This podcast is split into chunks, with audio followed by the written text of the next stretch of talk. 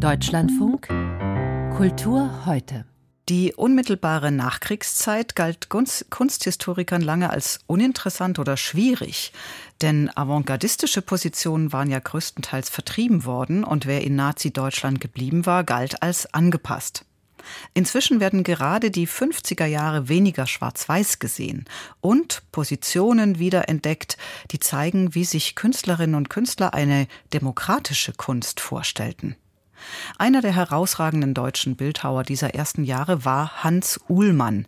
Im Jahr 1900 in Berlin geboren, war er als Kommunist durch die Nationalsozialisten inhaftiert worden. Er gilt als Begründer der Metallplastik in der jungen Bundesrepublik. Viele seiner abstrakten Großskulpturen sind im öffentlichen Raum zu sehen. Trotzdem geriet auch Ullmann nach seinem Tod 1975 lange in Vergessenheit. Eine große Retrospektive in der Berlinischen Galerie will das ändern. Carsten Probst berichtet.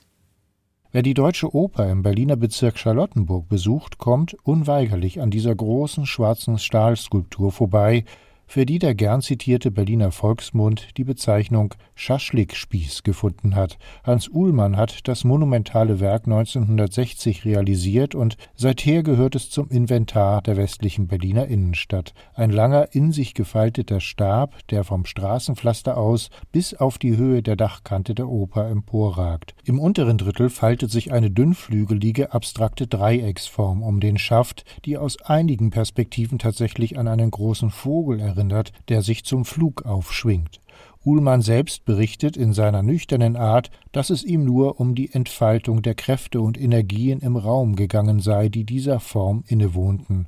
Und in Filmaufnahmen aus der Zeit ist zu sehen, dass ihm das durchaus gelungen zu sein scheint. Die riesige und zugleich zerbrechlich wirkende Plastik ist ein Hingucker. Im Film bleiben die Passanten irritiert stehen, berühren sie, als ob sie an ihrer Standfestigkeit zweifeln. Nur wenige Kilometer entfernt steht am Hansaplatz das nächste prominente Werk Uhlmanns, geschaffen für die internationale Bauausstellung von 1957. Auch diese Metallplastik lässt Assoziationen an ein abstraktes Flügeltier zu, das in diesem Fall mit breit gespreizten Stelzen dasteht und von glänzenden Kugeln auf gebogenen Metallstäben umschwirrt wird.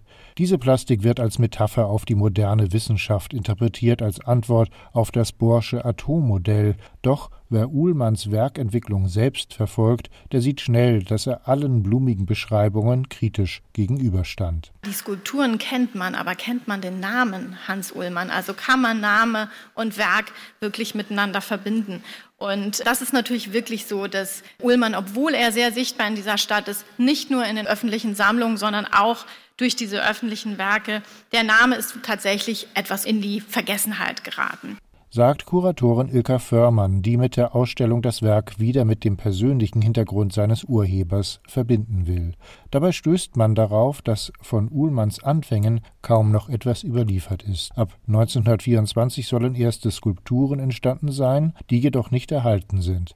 Gipsplastiken vom Beginn der 1930er Jahre sind wohl überhaupt das erste, was er als Künstler ausgestellt hat. Am Beginn dieser Ausstellung taucht zunächst ein heute nahezu unbekannter Teil von Uhlmanns Werk wieder auf. Ilka Fürmann. Wir haben nämlich sämtliche noch existierenden Drahtköpfe von Hans Uhlmann, die er in den 30er und frühen 40er Jahren gemacht hat, hier versammeln können. Das ist halt für uns wirklich ein großes Highlight. Diese Drahtköpfe sind seit 1935 entstanden, nachdem Uhlmann aus der Haft entlassen worden war. In der Anfangszeit des Nationalsozialismus war er als Hochverräter verurteilt worden, weil er der kommunistischen Partei nahestand.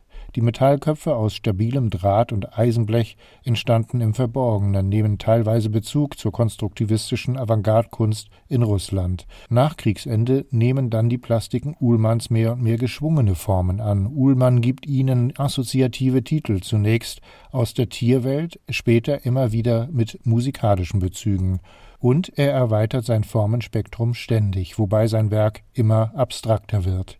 Die große Plastik vor der Deutschen Oper gehört bereits zu den Motiven mit Turmskulpturen, die er seit den 1950er Jahren entwirft, während die Plastik im Berliner Hansaviertel eher das Motiv des Tanzes, der Raumschwingungen und Spiralformen verfolgt und es sind in der Tat ihre betont offenen Formen, die den großen Erfolg des Uhlmannschen Werkes in der Nachkriegszeit begründen.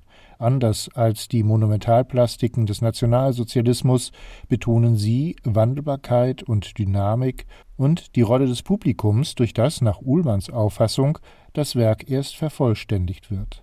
An der Beethovenhalle in Bonn, an der Universität Tübingen oder in der Universitätsbibliothek in Freiburg, an vielen öffentlichen Orten in westdeutschen Städten finden sich noch heute Uhlmanns Skulpturen, die jeder kennt, nur ihren Urheber nicht. Carsten Probst über die Retrospektive in der Berlinischen Galerie.